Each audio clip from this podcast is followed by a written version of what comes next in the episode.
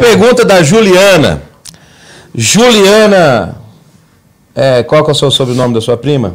Pinheiro. Juliana Pinheiro, vulga é, madrinha da minha filha. Insistentemente mandando mensagem aqui, mas eu não conseguia Que isso aqui acompanhar. quem deve ter mandado perguntar é sua mãe.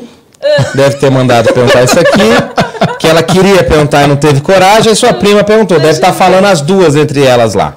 Muse, a melatonina ajuda a dormir mesmo? Criança pode tomar? então, realmente, acho Foi que... sua mãe. Realmente. Agora eu tô pensando, que criança que elas querem dar essa melatonina? Não, a criança pode tomar melatonina? Olha, é, existe uma série de situações onde você prescreve melatonina para criança, mas assim, ah, uma coisa importante, tá? Melatonina não é uma droga para dormir.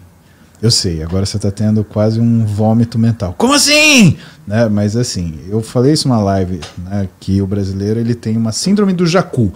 Chega nos Estados Unidos, filha da puta, entra na loja e compra um pote de DHA e um de melatonina. Ô, cabeça de bagre. Eu tenho uma Faltou raiva, um. O que cara. cresce unha, biotina. Porra, não, é impressionante.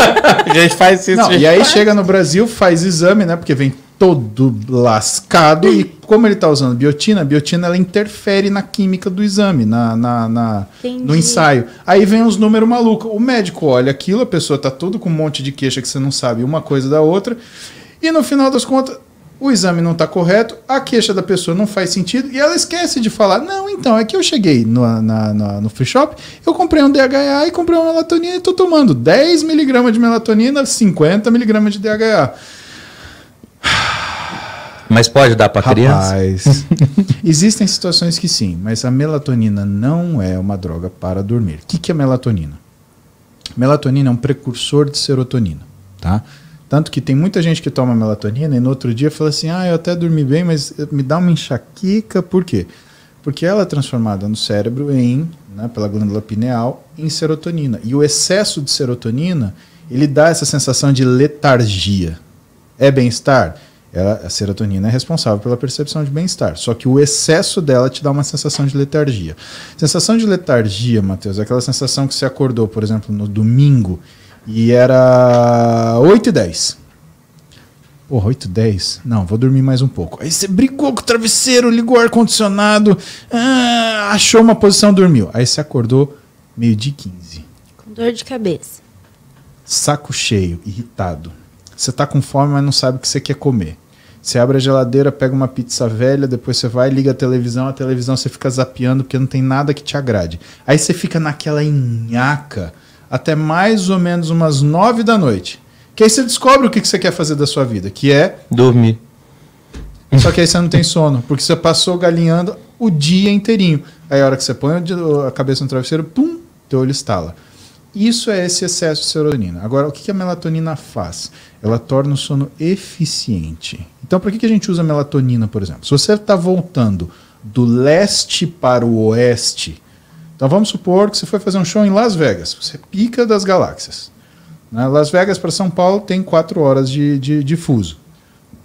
Então, quando aqui são 8 da manhã, Las Vegas são 4 da manhã. Você foi para Las Vegas, né? Entrou no McCarthy International, desceu em Dallas, fez sua conexão, chegou no Brasil. É meio-dia aqui. Você tá bem. Por quê? Porque para você é como se fosse 8 da manhã. Só que quando dá 4 da tarde, você começa a ver estrelas, fala: "Nossa, tô cansado, né? Tô meio ruim". Mas você briga com o sono e você ainda briga. Quando são 8 da noite aqui no Brasil, é como se fosse 4 da tarde lá. Você dá uma acordadinha. Qual o problema? O problema é que o seu 8 da noite de Las Vegas, na verdade, é 2 da manhã.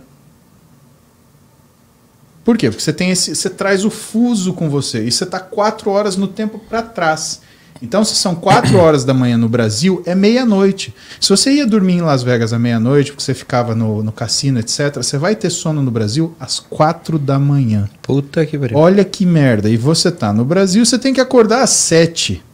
Então você vai ter sono às 4 para acordar às 7, você vai dormir 3 horas E detalhe, você vai acordar às 7, que são 3 da manhã de lá. Então é como se você estivesse indo dormir à meia-noite para acordar às 3. Olha que pesadelo. Então o que, que você faz?